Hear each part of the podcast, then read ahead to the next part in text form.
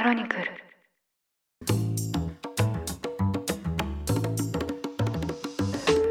おはようございます。2024年1月7日日曜日ニュースコネクトパーソナリティの野村貴文です。この番組では平日毎朝5分間で世界のメガトレンドがかかるニュースを解説しています。日頃からお聞きいただきまして誠にありがとうございます。さて今日は日曜版として1週間に配信されたニュースを振り返っていきます。休日のともにリラックスした気持ちでお聞きいただければ嬉しいです。それでは早速お呼びします。経営競争基盤共同経営者の塩野誠さんです今週もよろしくお願いしますはい、しのです。皆さんお疲れ様です。今週もどうぞよろしくお願いします。まず冒頭でですね、1月1日に発生しました能登半島地震にかかる災害により、お亡くなりになられた方々に心からお悔やみを申し上げますとともに、被害に遭われたすべての方々にお見舞いを申し上げます。はい。はい、ということで、2024年は本当に1月1日から大変なことが起きましたね。はい。もう今ね、被害に遭われた方々、特にこういう冬ということで、寒い中ですね、非常に困難に遭われている方に、まあ非常にね、心苦しいところではありますけれども、本当に皆さんがですね、この後、どうにかですね、寒さから逃れて、あとあれですね、やっぱり食べ物なんかも今不足しているというところなので、一刻も早くですね、改善していくと良いなと思っています。そうですね。今はい本当にこう、懸命の救出活動及び、こう、物資を行き届ける活動が繰り広げられているんですけど、やっぱりこう、インフラが止まってしまうと、本当にこう、深刻な事態になってしまいますよね。ええいや、しかし本当ね、年初から驚きましたし、やっぱり連絡手段で、まあ私たち、まあ野村さんとか私なんかは、東日本大震災というのをはい。経験している世代というか経験しているので、そうですね。例えばじゃあ NHK のね、アナウンサーの方がすごくこう叫んで、うん。皆さんもう今すぐ避難してくださいって言って、もうすぐ今ですみたいな形でやってたっていうのも、あれもやっぱり東日本大震災の経験から来るものなんですよね。そうですね。もう本当に声を枯らしながら叫んでらっしゃいましたよね。はい。あれで救われた方いらっしゃると思うんですよ。うんまさにあれって自分は大丈夫だとか、この程度の、まあ、放送の内容だったら大丈夫だろうっていう正常性バイアスがはいものすごくかかって、で、それがまあ非常に東日本大震災の時に、まあそれで逃げなかった、逃げ遅れたみたいな話があったように聞いてますね。その時の反省からああいう風になったんですよね。そうですね。ええやっぱりこう、東日本大震災を経験していると、もうあの3メートルの津波とか、大津波警報っていう時点では、これはもう尋常な事態ではないっていうふうにわかるんですけど、はいまあそれってその正常性バイアスって篠野さんおっしゃいましたけど、人がどういうふうに喋ってるかで、だいぶこう判断が変わってきてしまうってことですよね。ものすごくあると思いますね。なので、まあやっぱりこれだけアナウンサーの方が、まあそれこそ普段ね、非常に冷静なアナウンサーの方が、これだけ言ってるんだから、これは大変だ、今すぐ逃げようっていうことことで、まあ本当にそこに岐路に立つということだと思いますし、あとあれなんですよ。東日本大震災の時は、まあ私のやってる会社のあの経営競争基盤って、はい。その東日本のまあ震災があった地区、すなわち東北の地区、東北エリアでバス会社をいくつもやっているので今も。そうなんですね。はい。であの時もだから避難輸送っていう話で、ええええで、結局、その原発なんかがまだ全くどういう状況か把握できないうん。時に、バスの運転手さんに避難輸送を手伝ってくれとはい。いうのを、まあ、会社から言って、で、誰を生かすかみたいな話にあったんですよね。はい。はい。まあ、この話しますと、やっぱりじゃあ若い人と若くない人とかいろいろなんか、じゃあ網だくじだったのかとかみんないろいろ想像されるんですけども、ええまあ、そういう危機の時こそ、いつも通りのシフトで行ってもらったんですよね。あ、そうだったんですね。うん、だからやっぱり特別なことはしないで、ただまあそれも結果は、その担当をしていた道のりっていう会社がバス会社でバスをたくさん持ってるんですけども、道はいのりのトップだった松本社長っていう人がいて、いつも通り行ってもらって、ただただやっぱり結果、その時、じゃあ原発のとこの状況とか風向きとか含めて、運が良かったとしか言いようがないっていうのが後日談で言ってましたけど、うん。はい。で、今回も、また、私の会社のグループが、佐渡の佐渡汽船っていうフェリーの会社持ってるんですよ。あ、そうなんですか。えーだから、もう、今回の能登半島地震震が起きた瞬間、あ、これ佐渡も入ってると思ってうん、当然。そうですよね。で、フェリー大丈夫かなみたいな、すぐに思いまして、はい。で結論から言うと、カーフェリーとジェットホイールっていうのが、ちょうど新潟領津間をまあ行ってるとこで、だから海にいたんですよね。はいはいはい。だから海で待ったっていう。ああ、そっか。だから、大地震が起きて津波が来るかもっていう時は、海で待つのが正解ってことなんですか、これまたですね、東日本大震災の時も、そのはい会社グループが船持ってまして、うーん。すぐとっさの判断で沖に出たっていうので助かったっていうのがあって、ああ、そうだったんですね。えーそれも思い出したんですけども、ええまあ結論からすると、ちょうど海にいたんで海で待ったっていうので、まあ、はいその佐渡汽船に関しては幸運なことに大きな被害はなかったっていうところで、うんまあなのでこういう交通インフラとか、はい。連絡手段、まさに X、Twitter とか、はい。こういう時に、いつも通りの日常が崩れた瞬間に、あまりにも大事だなって思いますよね。そうですね。うーん。まあ、ずっとこう災害の時はツイッターってこうアクセスが集中してで皆さんええ本当にこう情報を取るっていう行動はもうすでに定着してるんですけど、えーまあ、今回の場合その X でも、まあ、少しなんかこう API 制限がかかったみたいな話もありましたもんね。ありましたよね。ええだからあれもなんかいろんな話があって、はい東日本大震災の時は、たまたまとあるエンジニアが、はい。日本向けのサーバー容量というか、拡充したようななんか言い伝えもありますし、はい。うん、だからそうなんですよね。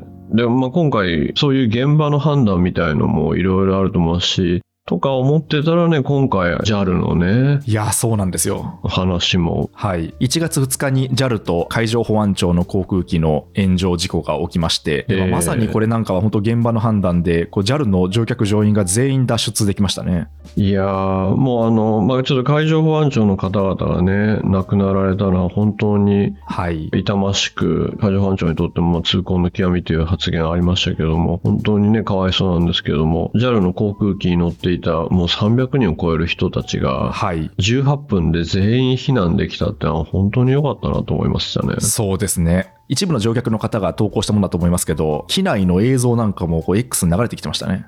流れてましたね。でも、ええ横で燃えてるし、煙も見えてますし、うんでも本当に良かったのは、航空機がその形状、形を保ったことなんですよね。はいはいはい。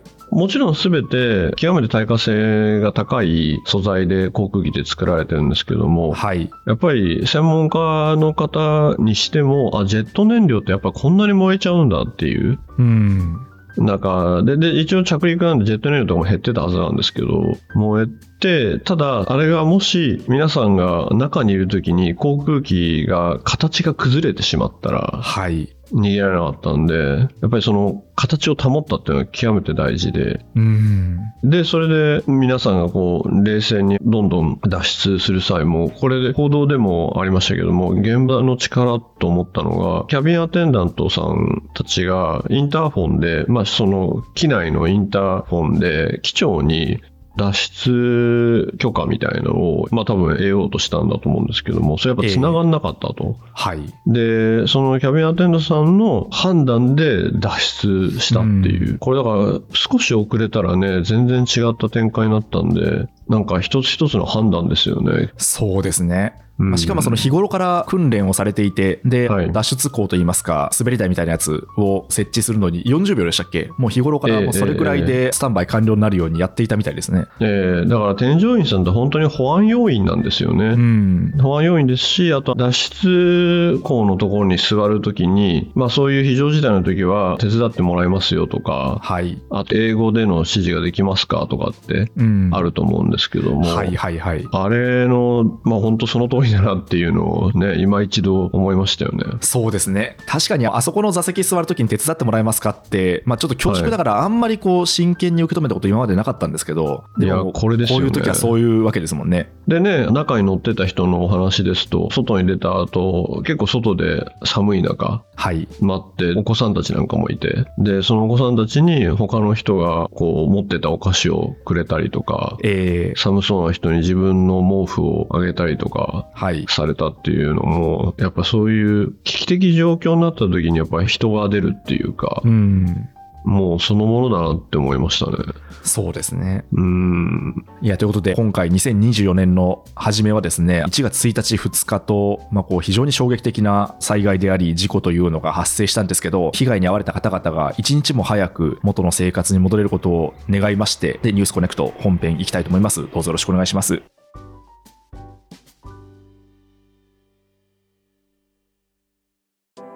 それでは1週間のニュースを振り返っていきたいと思います。今週の平日版の配信は2本だったため、年末に取り上げたニュースを3本追加してお話しさせていただきます。まずは年末12月26日の配信分です。中国のオンラインゲームの新規制案が発表されました。これはかねてから政府が懸念している若年層のゲーム中毒を念頭に発表された内容で、具体的には過度なゲーム利用や課金を防ぐため、毎日のログインボーナスや初課金報酬といったオンラインゲームでは一般的な観光を禁じるほか、ゲーム内で利用できる金額の上限設定にも言及されています。また未成年に対してはガチャといわれる有料くじの提供の禁止も含まれています。こうした発表を受けまして、香港の株式市場ではゲーム会社への懸念が広がりまして、この発表が出た翌日、世界最大のゲーム会社、テンセントホールディングスの株価が一時16%下落しました。ということで、中国の規制当局のゲーム規制なんですけど、これについてはどう覧になりましたでしょうか？いや、株式市場でテンセント株価が下落して、はい。この話が出て、瞬時に何兆円かが失われてますからね。はいはいはいなんかもう10兆円近いんでしたっけ？何兆円かが飛んでましたよね。はい。テンセントって本当に時価総額巨大ですからね。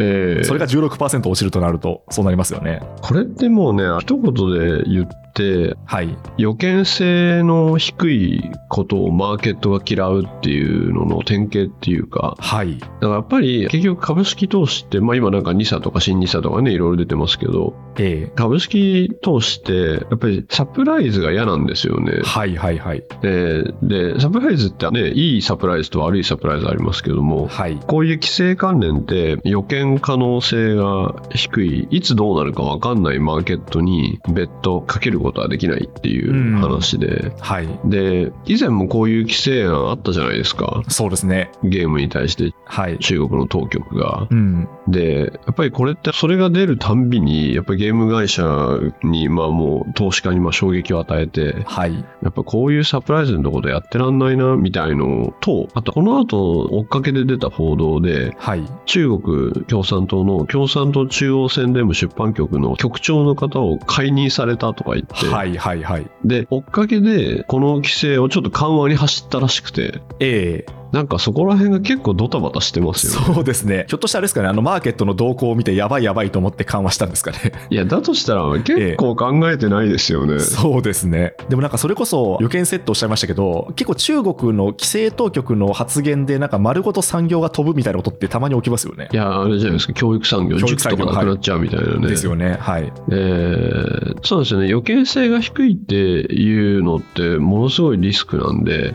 はい。中国の巨大なその消費市場、はい。そこに関連する巨大な株式市場の時価総額、はい。でそこでプレイするのは大変いいことがあるんだけども、結局は政治次第みたいなはい。ので、一気に飛ぶみたいな。うん。しかもそれがもう練りに練られてやられてるというより、いきなりこう、当局が規制かけたら、一瞬にして株価が下落して、で、その後、あ、ちょっとごめんごめんみたいな、こうそれってどうなのみたいな。そうですね。だからまああれなんでしょうね。例えば一番経済が成長している場所にこう投資マネーが集まって株価が伸びるかっていうとそういうわけじゃなくて、やっぱそこにはこう予見性っていう概念、ちゃんとこう守備一貫してやってるかっていうところがかなり株価には影響してくるってことですね。いや、そうなんですよ。だから、めちゃくちゃ伸びてなくても予見可能性が高いマーケットが私たちは好きで。はいはい。だからそれって、で、なおかつ、ある意味の分散投資っていう意味では、じゃあ、ええ S&P500 のインデックスを買ってるみたいのは、はい。一社、一業界に投資してると、何か起きた時に飛んじゃうから、うん。マーケット全体を買ってるっていう話になって、まあ、そうすると中に入ってるのはハイテク株7社が全てじゃないかって言われたらまあそうですねなんですけど。はいはい。はい。ただいきなり飛ぶことは全部が飛ぶっていうのはないですね。っていう予見性に欠けてるっていう。そういうことですね。そこなんですよね、はい。だからこういうなんか一気に全ては政治次第みたいのはね、はい。ちょっと考えちゃいますよね。そうですね。はい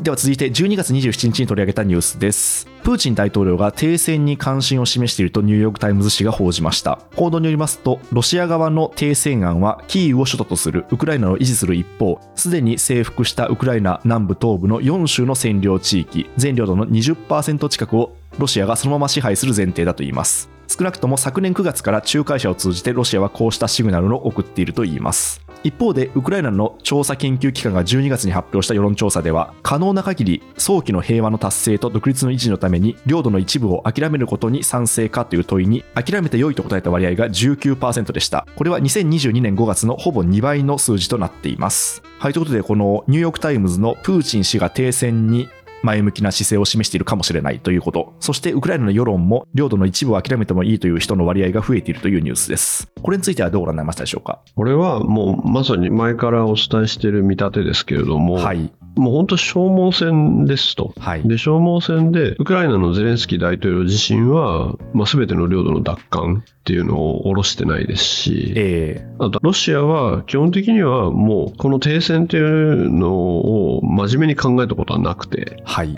常に、まあ、相手を惑わす、または一旦停戦っぽく見せて、自分たちの方を、まあ、回復してもう一回攻めに行くっていうことをしますし、そうするだろうと思われてしまってるんで、うん。結論からすると、よっぽど先ほどの自国の領土をウクライナ側が諦めてもいいみたいのが、もう過半数を超え、国のほとんどの人はそう思っているというような消耗状態に陥るまでは、実質的にはやっぱり停戦ってないですよ。うん、そうですね。でもやっぱりこう消耗戦っていうふうにおっしゃいましたけど、まあ、そうすると、ええアメリカの支援がこうどこまで続くかとか、まあ、そういったこともかなり影響してきますよね。いや、おっしゃる通りですね。もうそこは今回、アメリカ、そしてヨーロッパ、特にだからアメリカ大統領選に起因するはい。今後の政策転換が本当に一つの、それが決めてしまうと思いますね。そうですね。はいまさにあの年初の配信会でも、塩野さん、そのやっぱりアメリカ大統領選っていうのはかなりこの国際情勢に与える影響が大きいっていうふうにおっしゃいましたけど、まあ本当にそこ次第っていうところありますよね。そうですね。あとやっぱり今回の地上戦って、まあ氷が溶けたり、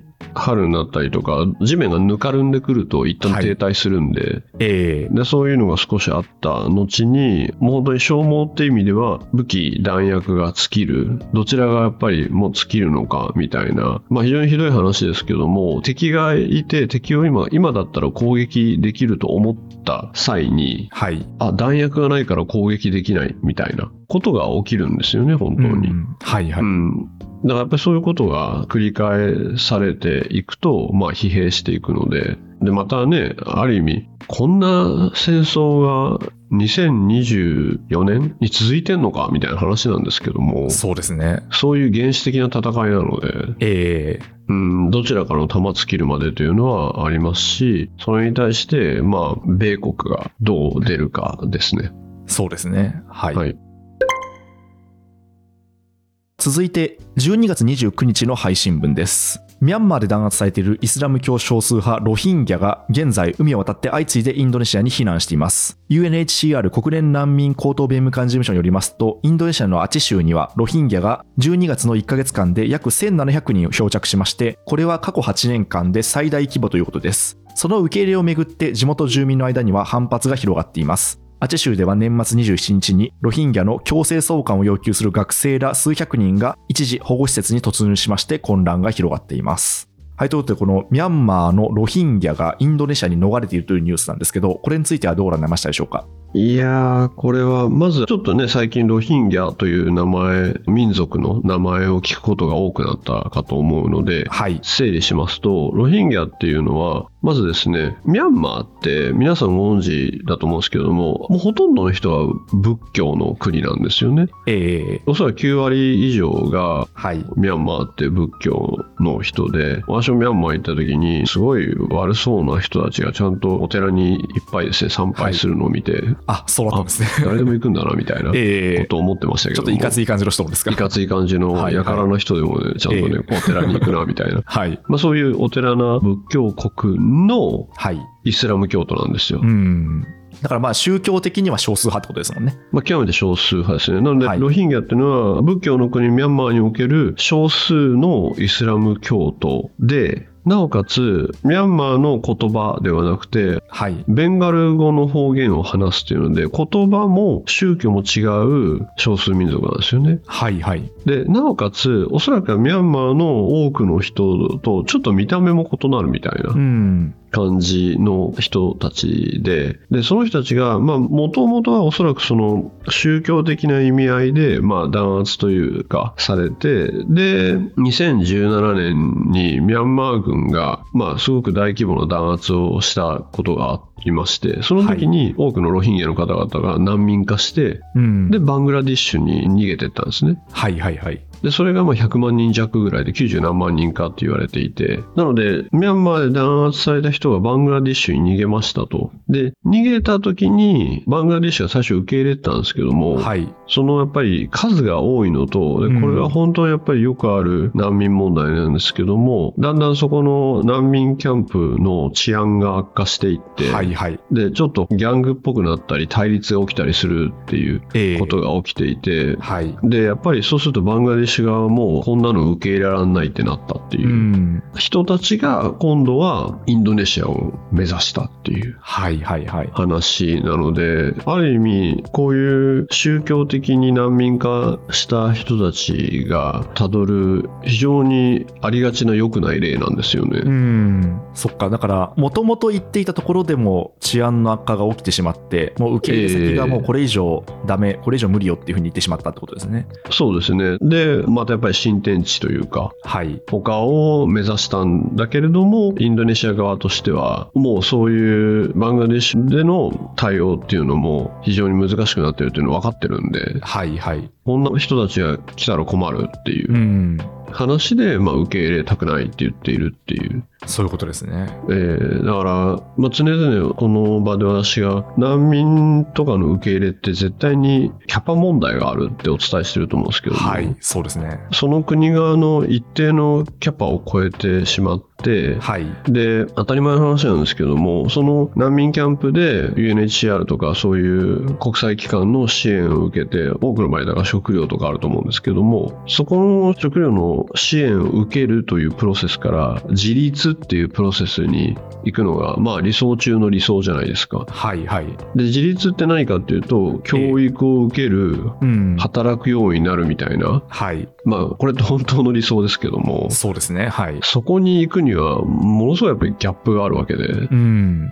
じゃないと、その中での治安の悪化とか、ある種の犯罪の多発とかになって、キャパを超えていくっていううん。ことがやっぱり観察されちゃうんで、はい。典型ですよね。そうですね。はい。ヨーロッパなんかでもシリアからの難民の方々に対してやっぱりそういう自立の話っていつも論点になってますよね。なりますね。いや、だから、ちょっと、どうなんでしょうね。全く私はその、現場がどうなるかわかんないですけども、はい。じゃあちょっと難民ではなくて、じゃあ移民としたとき、まあそういう新しい人たちを受け入れる際に、はい。まあ、じゃあ日本でも外国人の方って増えてると思う。すなわち外国にオリジンを持つ人って増えてると思うんですけども、ええその人たちが地域コミュニティに馴染む、自立するっていう時に、そこの言葉を喋れるようにするとか、まあ、どうやって働いて自分で自分を養って自立してもらうかっていうプロセス論じゃないですか。はい、そうですね。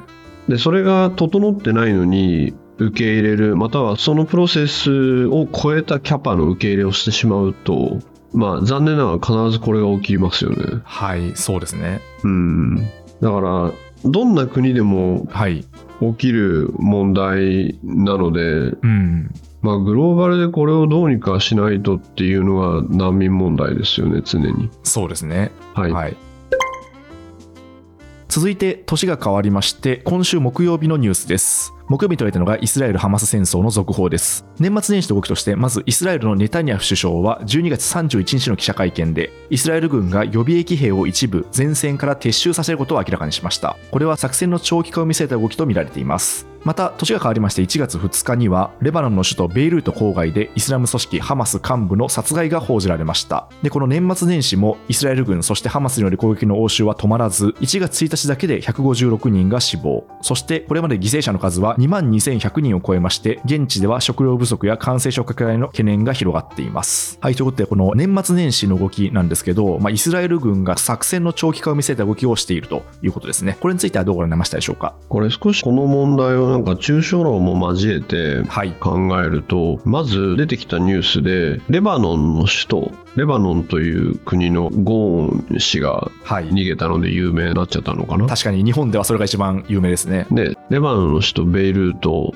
ではいイスラム組織タル・ハマスの、まあ、高官と称されるですね人が殺害されたってこれドローンで殺害されたと思うんですけども、はい。まず人の国の首都で人を殺しちゃってるっていうですねはい。そういうことですよね。普通に考えてね主権侵害なんですよはいはいはい。でイスラエルは確かこれ報道によれば声明と何も出してないと思うんですけども、はい。だって日本国の東京でですよええ他の国がこの人テロリストなんでって言ってドローン攻撃して殺しちゃったらどう思います？いや、そうですよね。本当に。いやーいや、それはっていうふうになりますよね。おいおいと。ね、はい。そんなゴルゴ13みたいになっちゃいますよね。はい。だからまあまあノリを超えてるというかまあそういうことをやっちゃってるんですよね、はい。やってるということと、今回のハマスによるテロ、まあ私はテロだと思いますけど、そのイスラエルに対しての攻撃があって、で、それに対して圧倒的軍事力を持つイスラエルがガザを中心に行っていることって、空爆、そして地上侵攻、という段階で、まあ、子供たちが多くを占める2万人超は亡くなってるわけじゃないですか。はい、そうですね。そこってもう、そのハマスの攻撃に対して、その、こう、報復という進行って、まあ、合ってるんですか？っていううん。ことがあるじゃないですか。はい。で、やっぱりそういうことをしちゃってるんで、国際社会ってあえて言いますけども、他の国々は、ちょっとイスラエルやりすぎでしょうっていうふうに、やっぱり思ってってるわけですよね。だんだはいんだんだん。うん。で、この様相って、まあ、よく言われるとこの暗闇、深淵を覗くとき、深淵もまたこちらを覗いてるんだっていうはいはい、はい。言葉があるじゃないですか。はい。だから、怪物をやっつけに行くときに、自分をまた怪物にならないようにしなければっていうお話ですけど、はい。で、これって実はまあいろんな解釈ありますけども、こう、悪に対峙したときに自分が悪にならないようにっていうのがまあ大きな説だと思うんですけど、うん。だから、だんだんそういう感じになっちゃいますよね。そうですね。うん。テロに対して立ち向かっている間に自分もってことですよね。自分もですよね。ええで、そこにおいて、例えばじゃあ今回の国連安全保障理事会、国連安保理って15カ国で成り立ってて、はい。常任理事国5カ国プラスなんですけども、うん。で、プラスの非常任の方に日本入ってますけど、はい。いかにじゃあ戦争犯罪ですね、国際法違反ですねとか言っていて、でも全然イスラエル聞かないじゃんみたいな、無意味じゃんみたいな論がある中で、やっぱね、言い続ける大事さがあって、うん。で、今回の国連安保理決議とかも、ガザにいるパレスチナの人々への人道支援っていうのを決定してますけども、はいはい。やっぱこれって言い続けることでやっぱり人道支援とか人道回廊を作るみたいなはい。ことで、まあ、ある意味徐々にこうプレッシャーを与えていくってみたいなええ。ええだから映画みたいになんか素晴らしいヒーローが何か一撃で倒して終わりみたいなのがやっぱないんで、うん。言い続ける以外にないんですよね。そういうことですね。まあ、いはいくらその常任理事国で、まあ、どこかがその拒否権を発動したとしても、まあ、やり続けるあアメリカとロシア、アメリカとロシア。そうですよね。危険。危険とかそうですよね。はい。だとしても、こう、問題提起し続けて、こう、言い続けるってことが大事ってことですね。そうですね。だからそこでちょっと話変わりますけど、はい。やっぱり国際機関ってもう全然力ないじゃん、国連力じゃないじゃんっていうのが今の風潮で、そういう部分ってあると思うんですけども、うんうんうん。やっぱり言い続ける問題はい。あれも結局各国の国益で構成されてるんで、えやっぱりもう、こういう世界の状況を見て心を痛めた日本の子供とかはい。若者が国際機関に行こうっていうね、うん。と思いますけどね。そうですね。ずっと日本ってはい。国際機関に対する、じゃあ負担金とかお金ですね。はいはい負。担金とかに比して出してる人数が少ないって言われ続けてて。うん。だからもっともっと言って、はい。日本流の平和はこれだとか言いまくっていいわけで。うん。って考えると、こういうので自分がまあ平和にとかそういったものに対して貢献したいと思う人たち、思う日本のね、優秀な学生の人とかはね、はい。どんどん行ってほしいなって思っちゃうんですよね。そうですね。えーまあ、篠さん、金がね、次の世代への期待っていうのをニュースコネクトでもお話しされてますけど、そうなんですよ。もうね、新年はね、はい次の世代の期待しかないですね。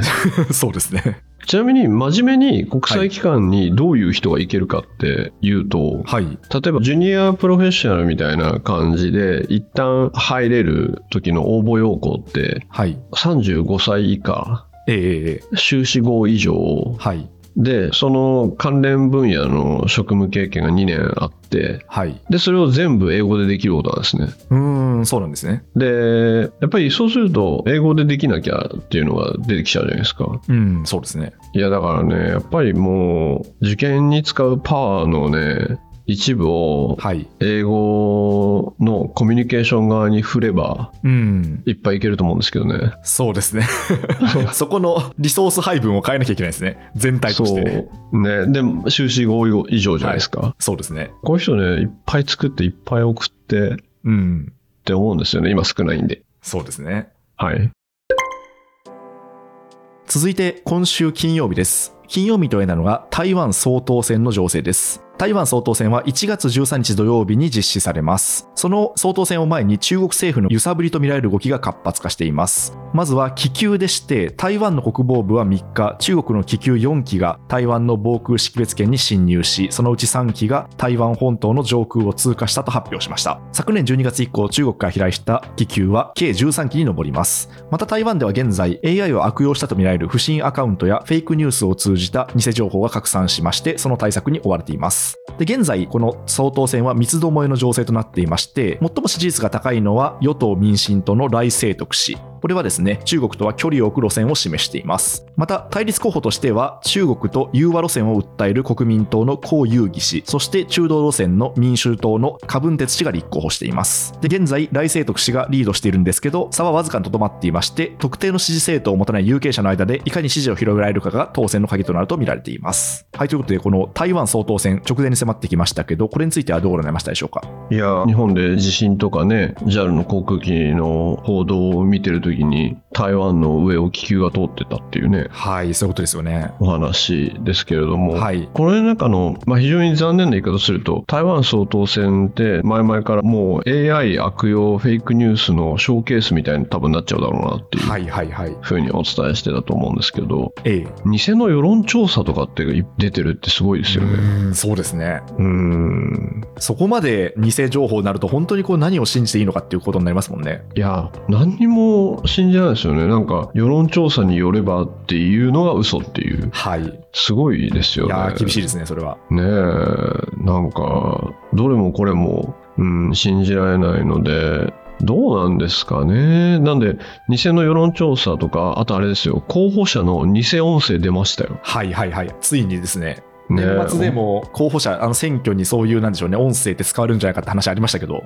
えー思ってたものは全部出ますね。で、あれじゃないですか。はい。いろんなアカウントの人の顔とかが生成 AI 画像っていう。はい。そういうことですよね。ねえ。ここまでなんか思ってたことは全部出ちゃうと、本当にみんなの投票行動ってどうなるんですかね。うんでまあ、これあれですよね、今、そのショーケースっておっしゃいましたけど、まあ、今後の選挙でそれをやろうと目論んでいる勢力にとっても、あこういうふうにすれば効果あるんだってことは分かっちゃいますもんね。いや、めちゃくちゃそうですし、あとここに、またあの、インプ稼ぎはい。軍団が出てくるいじゃないですか。やー、地獄ですね、それは、本当に。ねえ。うーん、だからどうすんすかね。もうなんか、なんすか、糸電話？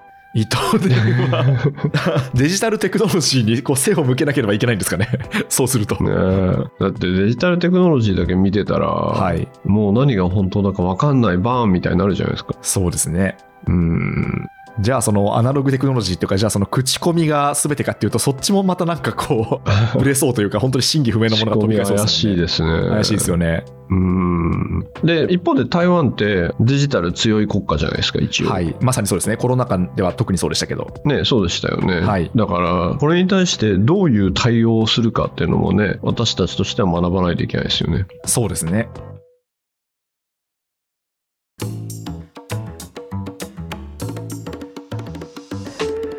はいということで年末年始のニュースを振り返ってきました。まあ、本当にこうあの冒頭でも申し上げました通り新年早々にもうかなりその大きな出来事が起きまして、まあ、こう2024年が一体こうどういう風になっていくのかっていうことがですね、まあ、皆さん気になっているんじゃないかなと思っています、まあ、そんな中で新年最初のですね DJ コーナーをお願いしてもよろしいでしょうか？はい。前振り的には、皆さんご覧になったかもですけれども、はい。年末12月ですかね、はい。NHK のあのプロフェッショナル仕事の流儀ってあるじゃないですか。ええええあれでジブリの宮崎駿監督の話やってて、はい。タイトルがジブリと宮崎駿の2399日っていううのをん。やっていて、で、それが、やっぱすごいなと思ったのが、その撮ってるディレクターが、はい。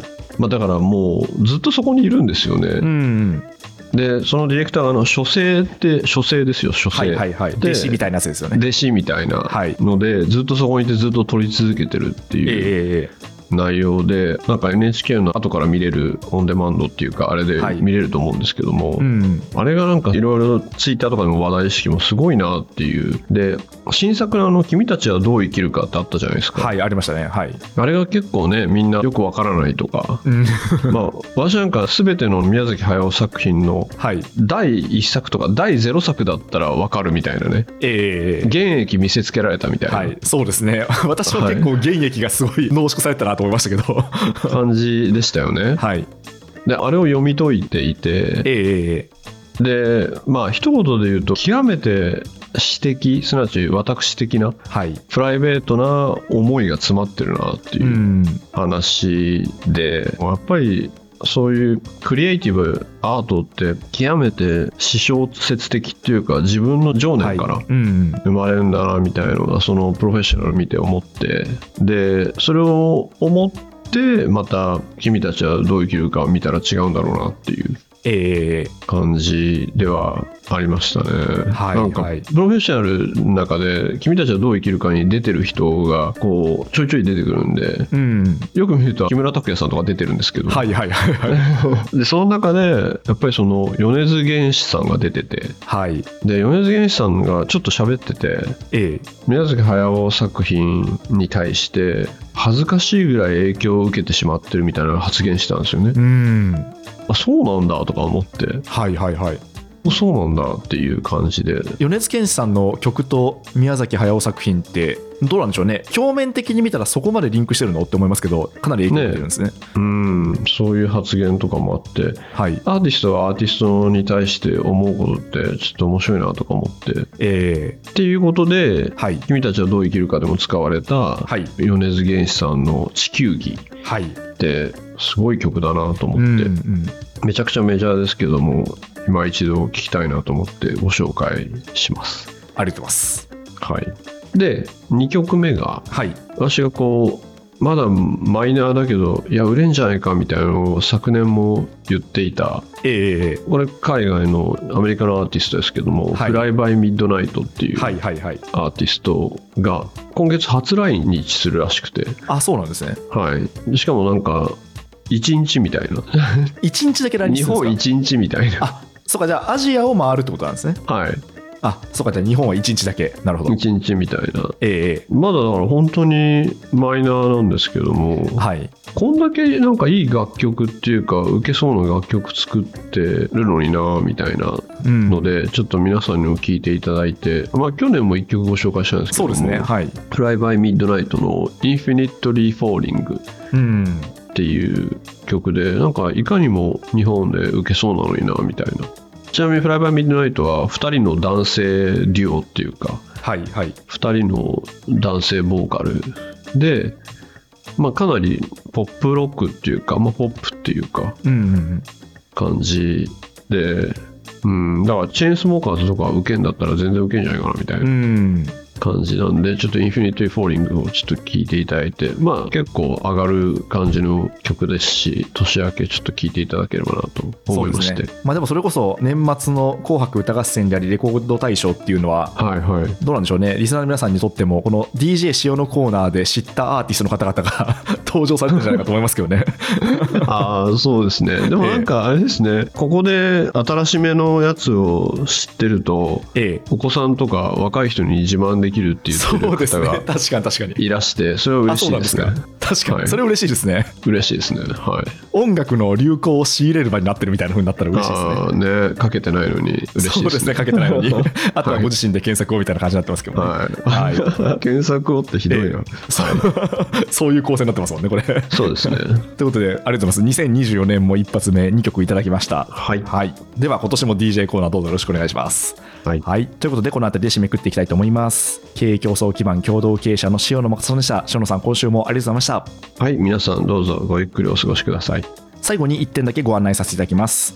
第5回ジャパンポッドキャストアワードの投票期間が1月30日まで行われています。リスナーさんからの投票で入賞作が決まるリスナーズチョイスという賞がありまして、こちらについてぜひニュースコネクトに投票いただけますと嬉しいです。概要欄にリンクを記載しています。ニュースコネクトお相手は野村貴文でした。番組の感想は、ハッシュタグ、カタカナでニュースコネクトとつけて X に投稿ください。もしこの番組が気に入っていただけましたら、ぜひフォローいただけますと嬉しいです。それでは、良い週末をお過ごしください。